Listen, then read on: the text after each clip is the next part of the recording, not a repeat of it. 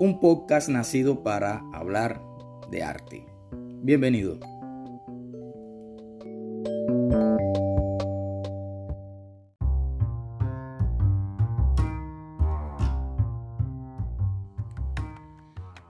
Hola, soy Maxi Marrón y esta es La Letra Morada, un espacio para hablar de arte. En este episodio hablaremos junto al hermano Mafren Bless desde Chile de un trío muy popular en los años 90, el trío Fujis.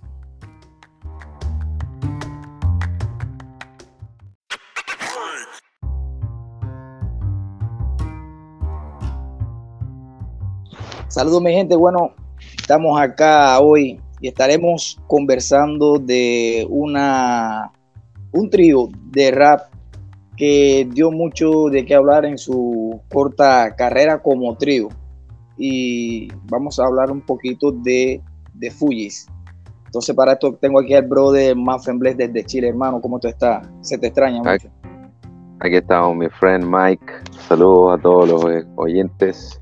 Estamos aquí desde Chile, a compartir un ratito de, charla de, de, Fujis, como decía mi hermano Mike Cimarrón. Entonces, bro, entrando en materia, háblame de los Fujis. Sé que, bueno, yo lo escuché cuando niño, más o menos tenía como unos 10, 10 12 años, estaba en esa época, que en, en los años noventa y tanto. Y bueno, viniendo de que yo vengo de Cuba y en Cuba es un poco cerrado con el tema de la música, pero ya estoy hablando de una década en los 95 que estaba abierto más al turismo y en la zona donde yo vivía escuchaba emisoras, tenía la oportunidad de escuchar emisoras americanas y los fui, entraron, entraron a la radio y me impactó. ¿Me puedes comentar un poco sobre los comienzos de esta banda? Ellos, hermano, mira, también dentro de la época de los 90 está igual súper fuerte el movimiento hip hop aquí en, Chile. Entonces se, da mucho el formato de las tiendas en las que tú ibas y tenían un catálogo. Entonces tú de ese catálogo elegías qué disco, dependiendo obviamente la cantidad de dinero que, que tuviese, me acuerdo en ese tiempo eran como 8 mil pesos chilenos, pero de aquella época. ¿Se entiende? Ahora deben ser, no sé, unos 15 mil, 20 mil, más o menos, me imagino. Entonces tenías que esperar 15 días para que lo mandaran a pedir y te llegaba a la tienda y tú lo ibas a buscar. Entonces imagínate que, bueno, se hacía el dinero entre varios amigos, ¿cierto? Hacíamos el dinero y teníamos para después nosotros mismos piratearnos el, el, el compact disc, el cassette que había, entonces estaba el que se quedaba con el original, el que puso más plata se quedaba con el original, también con una copia para dejar el original guardado. Y estábamos todos escuchando las copias que le sacábamos. Y me acuerdo mucho de, de Fuji porque andaban todos pero rayadísimos, o sea, el que no escuchaba Fuji no tenía idea de hip hop actual en ese momento y nos juntábamos, hermano, nos juntábamos a escuchar. Y tú, tú, tú, tú viviste esa época también, Mike, en la que te juntabas en la casa de un amigo y ibas a escuchar el disco y te vacilaban los temas, o sea, literalmente cabeceando, ¿cierto? todo, todo eso. Lo, en el contexto mío, lo que sucede es que en mi casa se escuchaba todo tipo de música y, y escucharlo fui era casi difícil porque no, estábamos un poco cerrados. No, no ubicaban, claro. Pero yo tuve la oportunidad en el municipio donde yo vivía, se escuchaba claramente la emisora de la base naval de Guantánamo. Tú sabes que Estados Unidos tiene una base naval en Cuba. En sí, claro, Guantánamo. Yo soy de esa región, de esa región. Eh, yo soy de Santiago de Cuba, que es la provincia que le sigue. Pero sí, sí, sí. y ya, por ahí entró el reggae y por ahí entró todo, y sobre todo el reggae de Panamá también, que tuve oportunidad de escucharlo. Y en esa época fue duro, porque lo que yo veo que después que empiezo a saber de Fuji ya con el tiempo, estamos hablando de los años 90 que el boom del rap estaba yo creo que en su punto máximo y esta gente llegaron y la partieron, bro, de sin casi, creo que desde que salieron a los tres años ya fueron a premio fue, fue, algo grande. Sí, es que el proyecto, el proyecto lo pensaron de hecho en, grande y bueno, las grandes, las grandes fusiones de los estilos. Sí, tenían rap, R&B, reggae, todo fusionado. Eh, el aporte que hacía Wyclef Jean en el sentido de, de, lo caribeño, ¿cierto? Todos esos sonidos como ambientales, eh, sí, caribeños, hermano. Y bueno, Pras, que también por... Uno de ellos es... Ah, los dos son haitianos, hermano. Ah, menos, los, dos son, son claro, y Lauren Hill, bueno, ella es afroestadounidense, como, como corresponde la denominación, claro. Ella, si no me equivoco, era de New Jersey, hermano. Y ahí es donde fue donde empezaron a, organizar el, el, proyecto y de hecho le pusieron de Fujis por refugiado. Ya. Que es como el, el significado del nombre del, grupo. Y sí, pues, obviamente la partieron, había, habían tenido un disco antes. Se llama Blunted on Reality. Y bueno, ese pasó como más, más piola dentro de un todo, hasta que sacaron The Score y bueno, obviamente Killing Me Softly, eh, Ready or Not, la rompieron. Pues,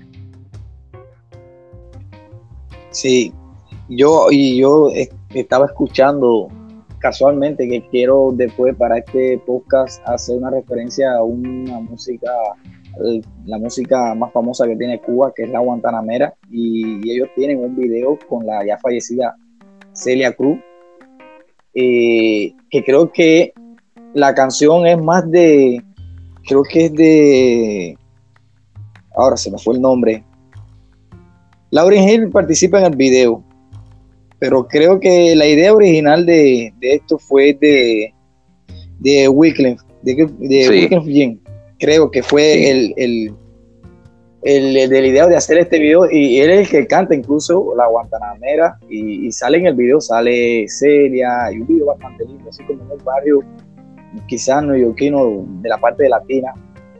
Y me pareció genial porque ahí están reflejando a saber cómo conocieron a Celia, porque sabe que el mundo del hip hop un poco cerrado en su propia cultura, sin embargo, eh, hicieron un homenaje a una canción que para muchos cubanos tiene gran relevancia porque bueno, es la canción más popular que tiene Cuba. Y me parece que lo más relevante que tiene este, trío fue que en el poco tiempo que, duró, eh, la partieron en todos los sentidos que fue un proyecto muy bien pensado y, bueno, eh, eh, dándome las de colega de Wyclef Jean, que a propósito él es productor. Entonces, claro, bajo la perspectiva de productor, o sea, imagínate, imagínate lograr un éxito que se te abran las puertas y obviamente hay que aprovecharlo dentro, sin, sin olvidar sus raíces, ¿cierto? Todas sus influencias, eh, aparece de hecho hasta en películas futuristas Wyclef Jean, o sea, imagínate la relevancia de, sus composiciones, hermano, las mezclas que producen, sobre todo en, el sentido de percusiones. Mi Fran es, como un máster de las percusiones en las instrumentales, es súper conocido al respecto.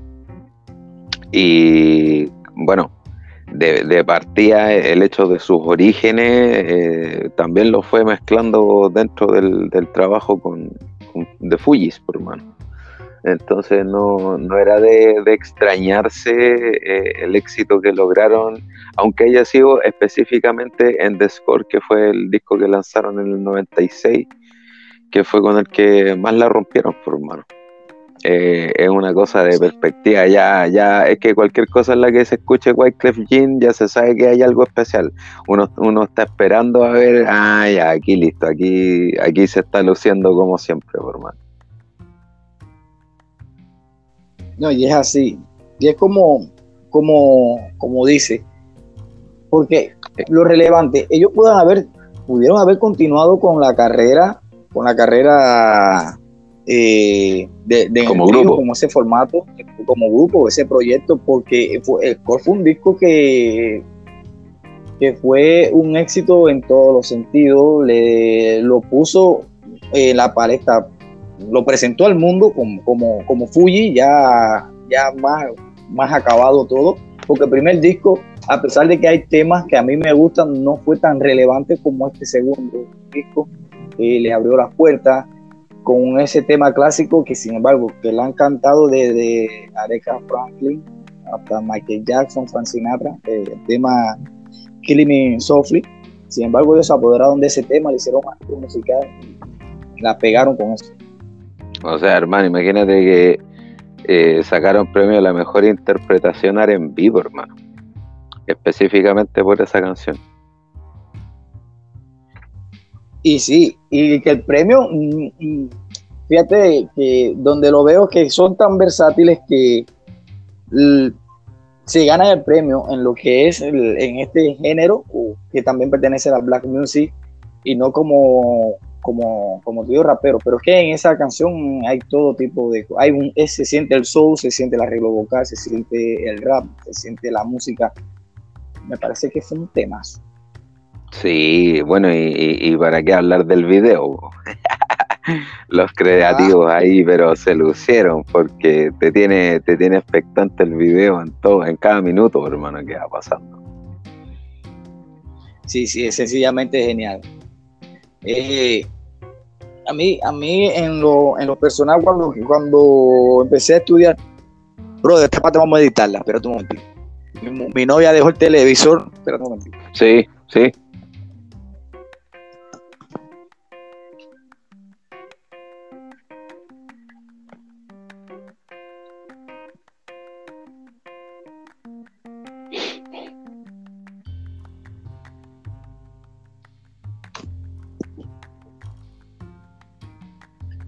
Eh, tema de comerciales. Yo no tengo tanto dinero para estar pagando cosas.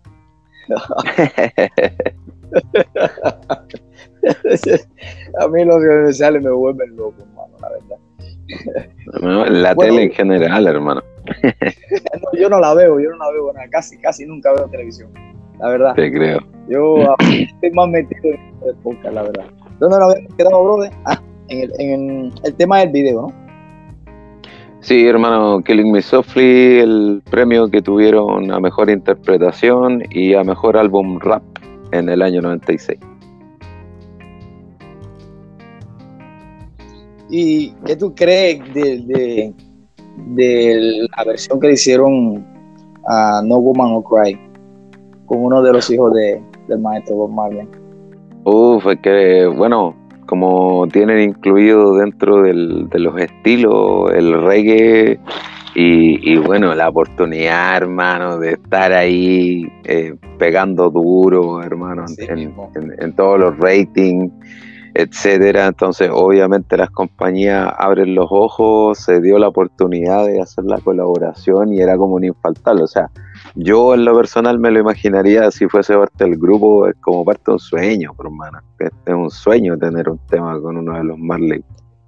Entonces, claro, era, era algo que se veía venir desde que explotó la carrera de ellos, por hermano.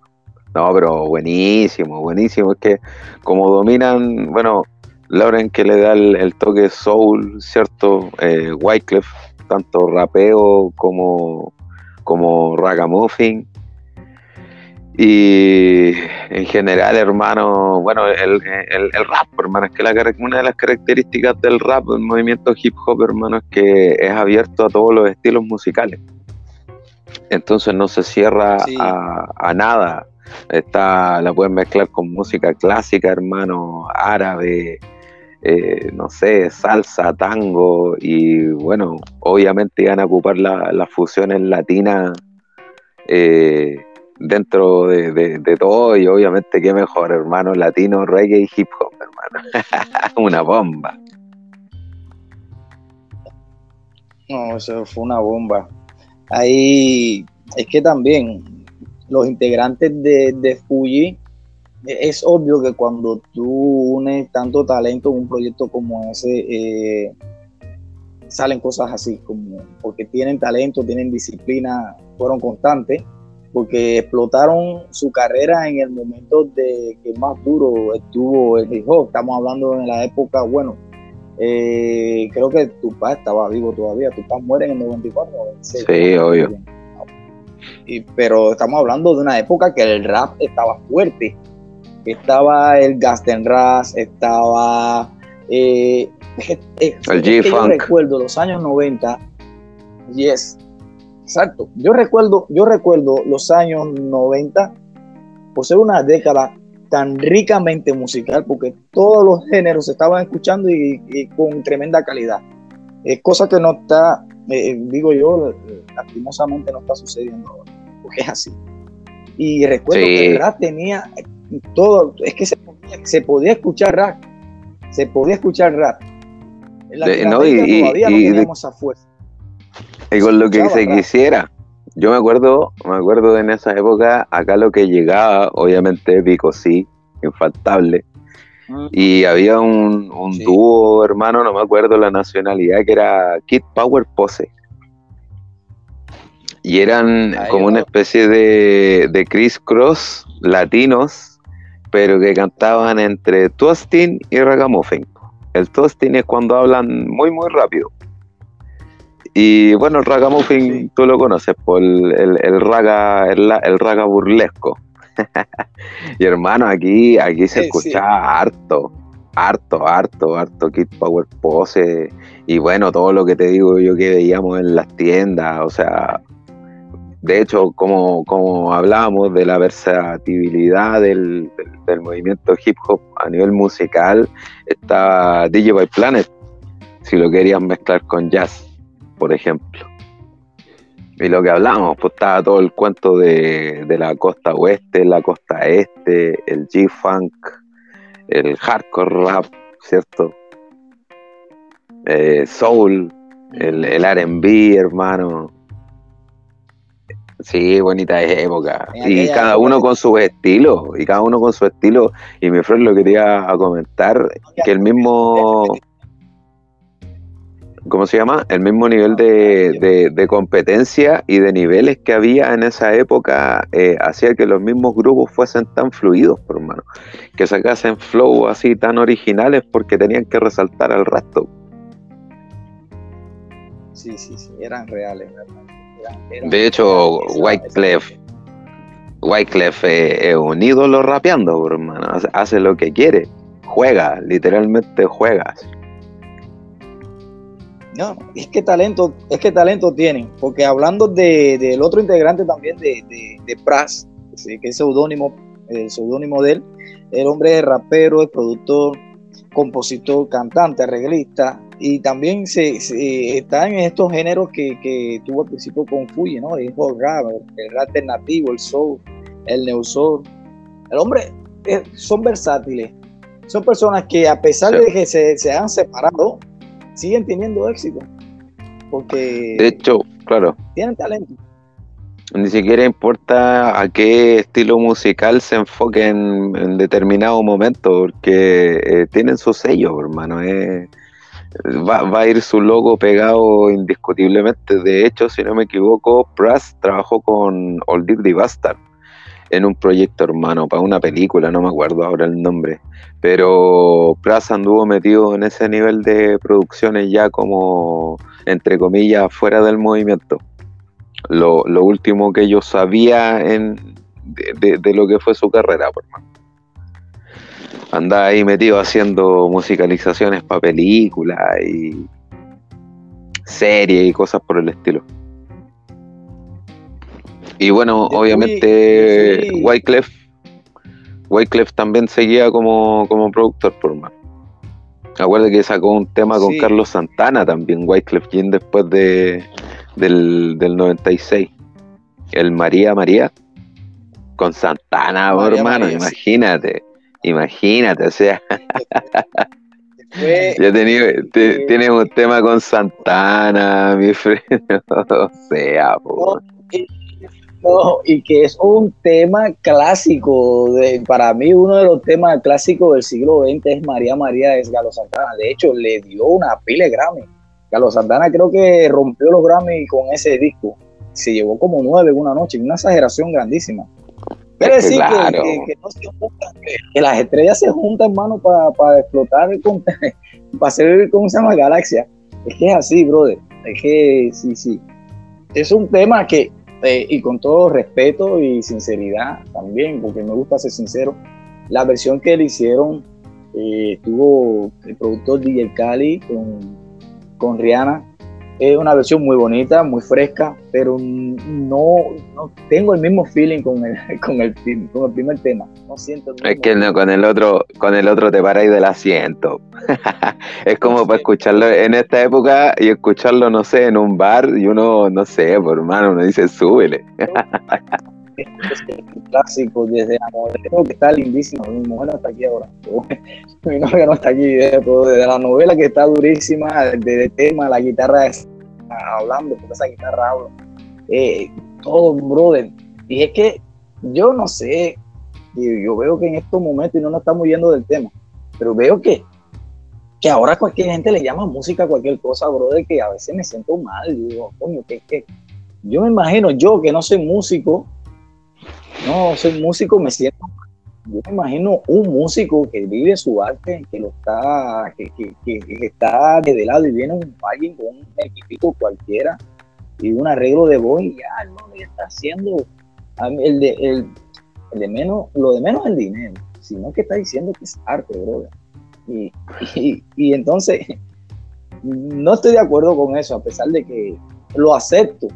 Y claro, todo el mundo que haga lo que tenga que hacer, pero me parece que todo tiene que tener su, su nombre es que se, generaliza tanto, hermano, el hecho de, copiar y pegar que, o sea, mira, te, te voy a colocar un ejemplo respecto a lo que tú me conversas.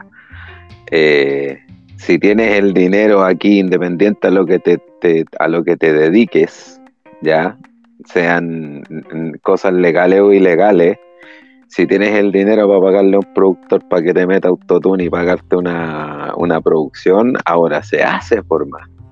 Ya no es requisito tener una buena dicción, tener una calidad vocal, algún mínimo estudio de música, de algo, porque todo se corrige en la edición. Entonces, por ejemplo, aquí se da mucho, hermano, que haya harto productor que por el hecho de ganarse sus lucas eh, producen música basura, por hermano. Porque es parte de una generación en la que estamos, en donde todo es de consumo rápido, todo es desechable.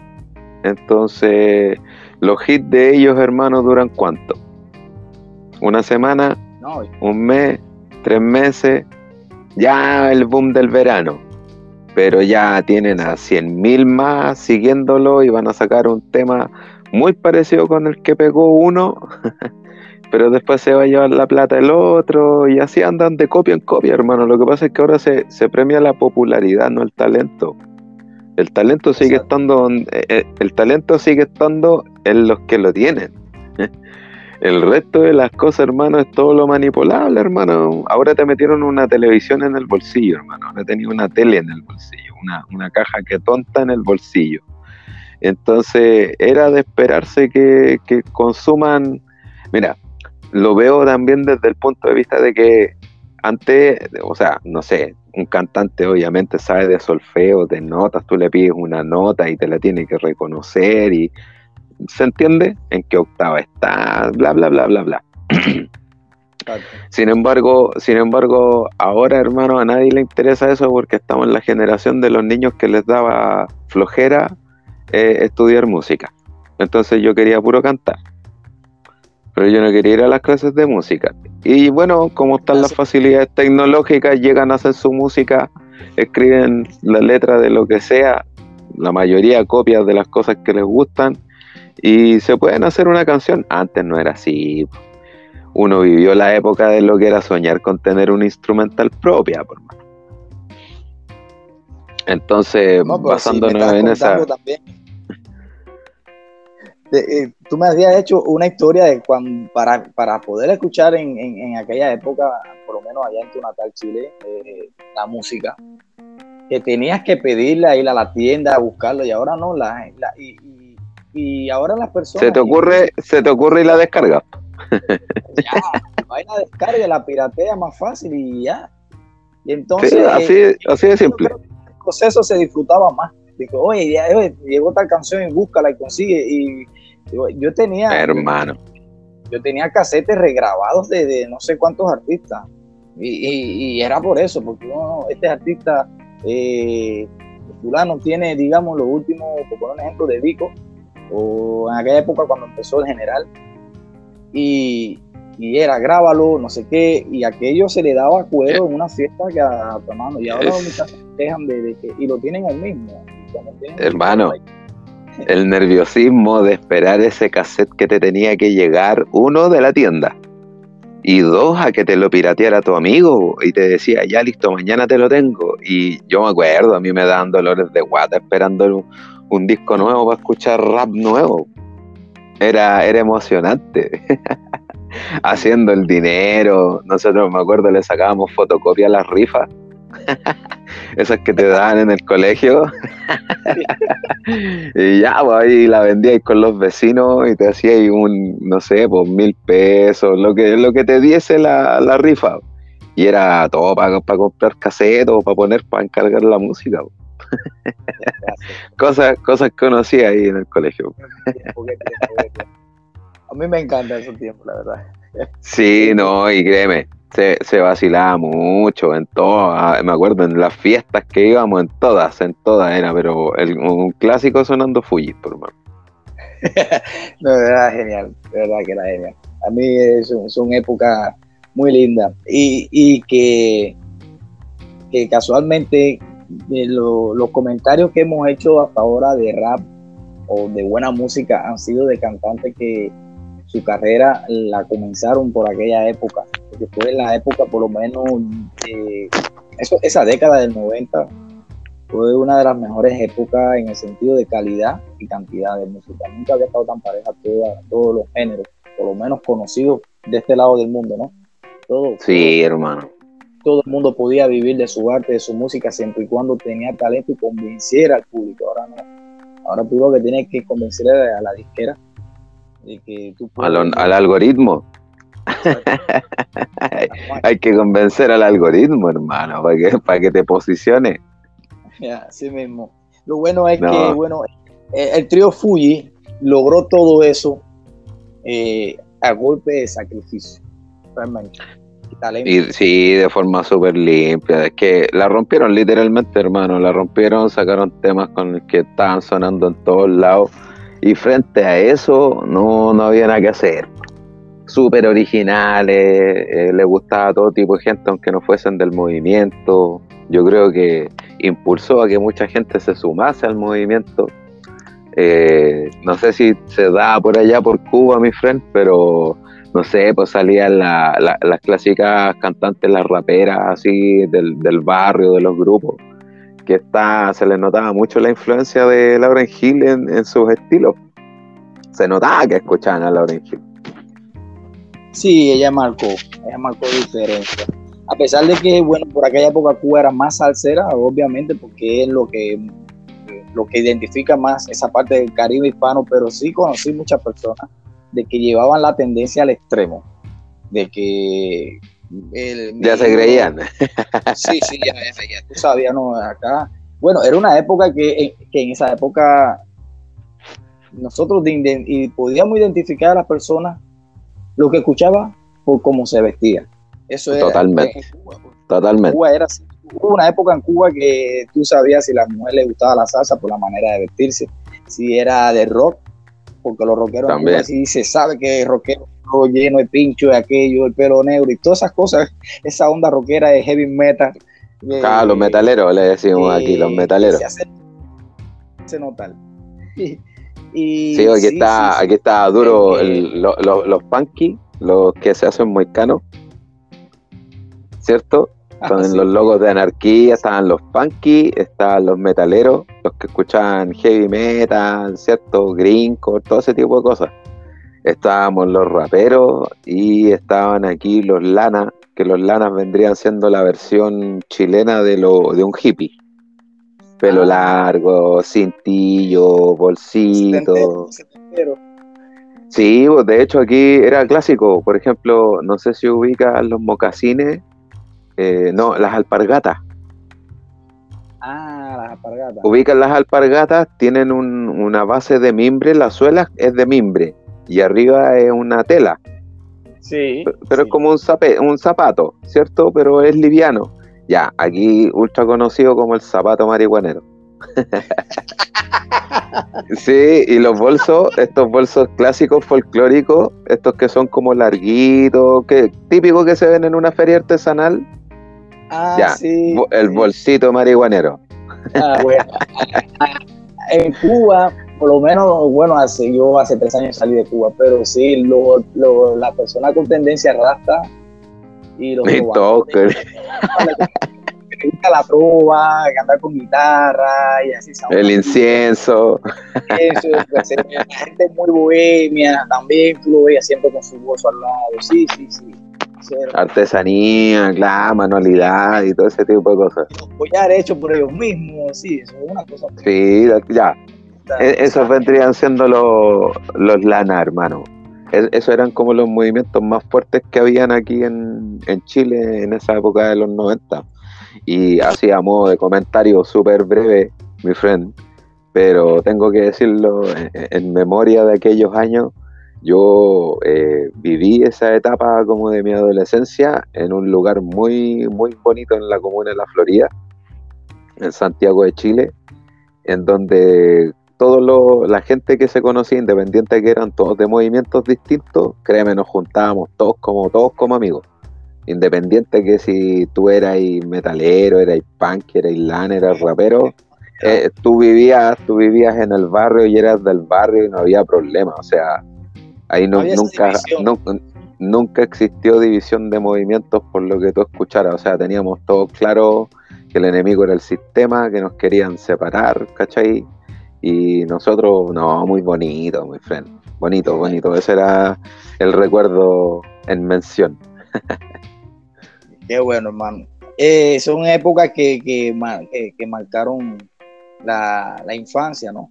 Y de hecho, que, qué bueno que, uno lo trae y que, que, estamos hablando de, un, de una época con, de un trío que sonó y que muchas personas se identificaron con, que bueno, que entraron a la carrera musical siguiendo este, a, este trío. Tal cual, mi friend. Tal cual. No, y de hecho, así también, a modo de comentario, involucraba mucho que en aquella época nuestra música, hermano, te educaba. Sí. nosotros, nosotros al escuchar a raperos que nos decían que el resto de los movimientos no eran enemigos, nosotros adquiríamos también ese pensamiento, a la vez los de ellos, a la vez los de ellos. Entonces, bueno, obviamente, eh, no sé si has escuchado Radio or Not, tiene una letra, una traducción hermano al español en donde habla precisamente de eso, es como la fuerza interna, lo que uno tiene, que uno lo expresa y que estés listo o no, no te vaya a poder esconder. ¿Cachai? Porque lo voy a sacar, lo tengo dentro, es como la personalidad fija de, de, un, movimiento urbano real, por mano, con, con fundamento.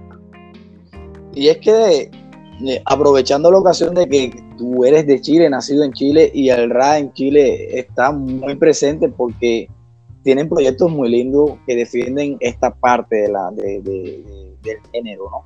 Porque he visto muchas cosas de ustedes, la Casa Parlante, que han estado, que vi también ahí eh, la presentación de, uno de mis ídolos en el Real Latino, que es Aldo Lardiano, que lo vi allí, que se presentó, han estado artistas como Alica, bueno, muchos artistas y es que ustedes eh, han puesto como una base del rap allá en, su país. Aquí está, está, está fuerte hace harto tiempo, hermanito. De hecho, bueno, se, se vivió mucho en los 90, hermano, y bueno, la trayectoria, la, lo que te decía yo, la misma educación a través del, movimiento, aquí siempre han habido activistas fundamentales, eh, no sé, Lalo Menezes, eh, Claudio Flores, hermano. Eh, son personas que todos, a través de los años siempre han tratado de mantener el, movimiento real hip hop con su pensamiento, la cultura en general, por mano, hablemos las cosas como son. a la cultura hip hop con el pensamiento original. Entonces eh, se ha ido transmitiendo y obviamente aprovechando los beneficios de la tecnología. Ahora es más fácil hacer tus beats, ahora existe que haya un beatmaker, algún amigo que te haga la instrumental. Y, creyendo, por hermano, creyendo en que los nietos y los bisnietos van a seguir escuchando un rap eh, como el de los años 80 y el de los 90, por hermano. Siempre vamos a estar algunos preocupados de, mantener ese legado y, sobre todo, hermano. Nosotros, somos dos. Tal cual, ¿no? Y hermano, y siempre hay gente ahí preocupado de, mantener motivación en la gente más joven, enseñarle cómo es el, camino verdadero, por hermano. La, ideología, hermano, la teología de, un movimiento, que es más que, que vestirse de tal o cual forma y, y hacer que palabras rimen, o sea, esto tiene una base, por eso es una cultura, por Entonces, es, lo que hay que tratar de mantener a través de los años y que, bueno, dentro de todo, conversaciones como esta, alguien que lo escuche, hermano, quizás se sienta o identificado o quiera investigar a través del grupo y se va a pillar con la mansa sorpresa. Cuando escuche, hermano, de score así completo, hermano.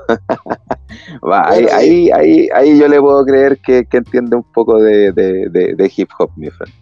Bueno, yo, le voy a sugerir a cualquiera que escuche eh, este podcast que, lo escuche. Y si tiene cannabis, que, que lo escuche así. Ah, mejor, mejor, aderezadito. Va a ir a los años 90 y se va a quedar. sí, sí, no, va a querer escuchar el primero y todo, hermano.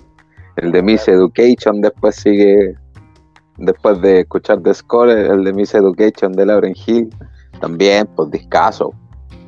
Discaso que se sacó Lauren Hill después de, de, de Fujis. No, y que también, Lauren, eh, que también fue compañera de uno de los hijos de Bob, creo que con Robert Marlin, que, fue, que no, que, no, que no fue precisamente músico, no estuvo en esta, en este camino del padre, lo que sí fue deportista, creo que jugaba eh, fútbol americano, creo que era, llamado fútbol Sí, creo que sí. Que es tosco así, él que también lleva eh, como representante o el que más se ve involucrado con la marca del café eh, que produce el apellido Marlene.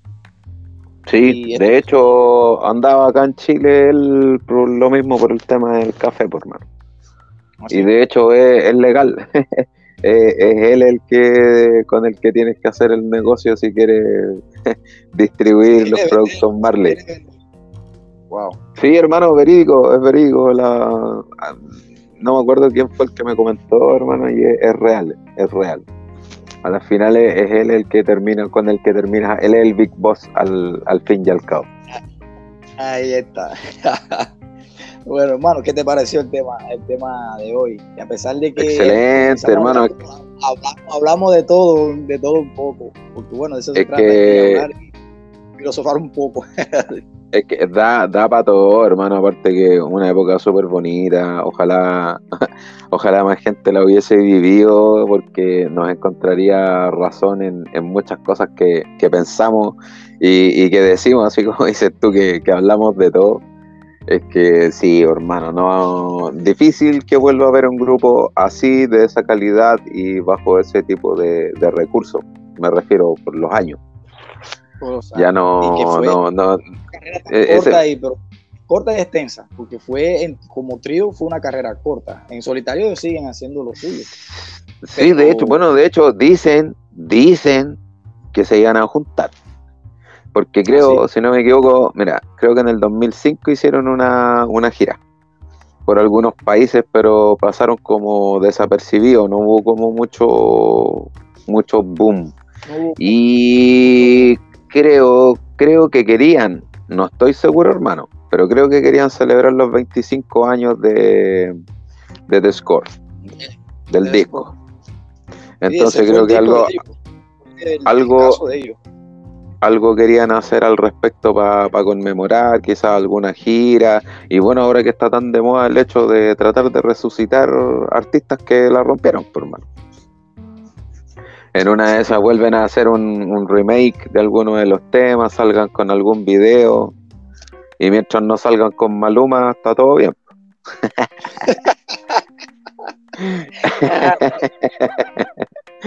lo mejor hablar contigo es que, bueno, que tenemos casi los mismos gustos. Estamos ahí, estamos. es que no, no, no, no.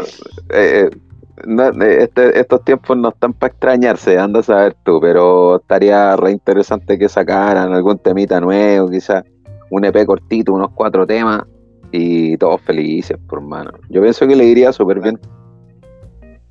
Sí, no, yo de, de, de, todos modos sí estar a la expectativa a ver qué, qué, sucede. Yo incluso, yo estoy suscrito a su canal de, de YouTube, así que si sacan algo yo, yo me entero. Pero bueno, Déjale. Así que... lo transmitimos aquí en, en, directo aquí por la letra morada con mi hermano Mike Cimarrón. Bueno, y, y, hablando un poquito antes de cerrar con los locos, ¿cómo, cómo te va? ¿Cómo te va también con, con, con mi amigo de acá, de, Uruguay, con Morocco, en su programa? Ah, todo en orden, hermano. No lo pude escuchar el sábado pasado, no recuerdo en qué me entretuve y, como que estuve ausente, después te escribí, pero eh, casi siempre estoy tratando de estar ahí atento ahí. Porque, sí, no, enfocado. Me gusta mucho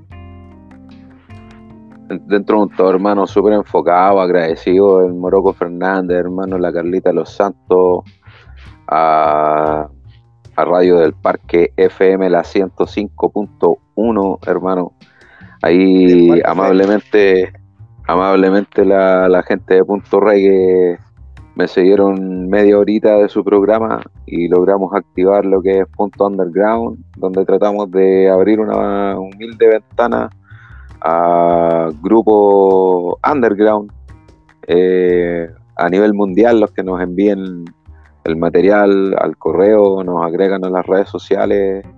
Eh, es bonito escucharse en una radio, hermano. A mí me pasó, yo lo viví, es emocionante y tratamos de llevarle a, la vez de avalar el talento de cada uno de los artistas que confían en nosotros de darles esa emoción, por hermano, de, que sepan que hay personas que, estamos atentos a esa jugada, al esfuerzo, al trabajo, de hacerse un instrumental, de trabajar un tema y como para que piensen de que en realidad no pasa nada, bueno, aquí hay una ventana, por hermano. Y honradísimo, honradísimo que hayan confiado en mí. Eh, nos ha ido bastante bien, según lo que tengo entendido me ha llegado música al correo, la seguimos pasando en todas las tanditas, ya tenemos los saludos de, toda la gente que es amiga y no, una súper bonita experiencia, hermano. Muy, muy agradecido de, Punto Reggae y del parque fm.com. Gracias por, por mencionarlo, mi friend. No, no, para nada, porque eh, tú sabes que siempre te tengo presente y también al hermano Morocco. Y lo digo porque eh, nos conocemos así como que a distancia, pero siempre hay una disposición, hermano, que tú crees de esto y, he visto que eh, todavía hay, fe en, el mundo de que tenemos personas que, que, coincidimos en muchas cosas y queremos defender no solamente el hijo, sino el, arte, eh, eso que se está perdiendo, que, creo que no se, que no se debe permitir. Hay, hay un dicho, hermano, en el movimiento hip hop que dice real reconoce a real. Y entre reales siempre nos vamos a reconocer y nos vamos a apoyar porque vemos la misión en la que estáis y se valora, hermano.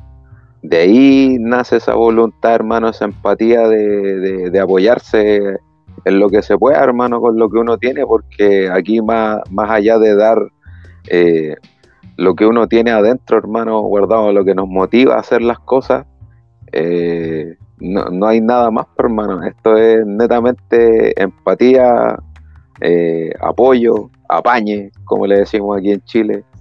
Y, vamos a todas, por hermano, porque eso es lo que nos hace sentir vivos. Y es bonito ver a otra persona sentirse vivo haciendo algo que le gusta. Bueno, así de, ahí nace, de ahí nace la hermandad, hermano. así mismo es.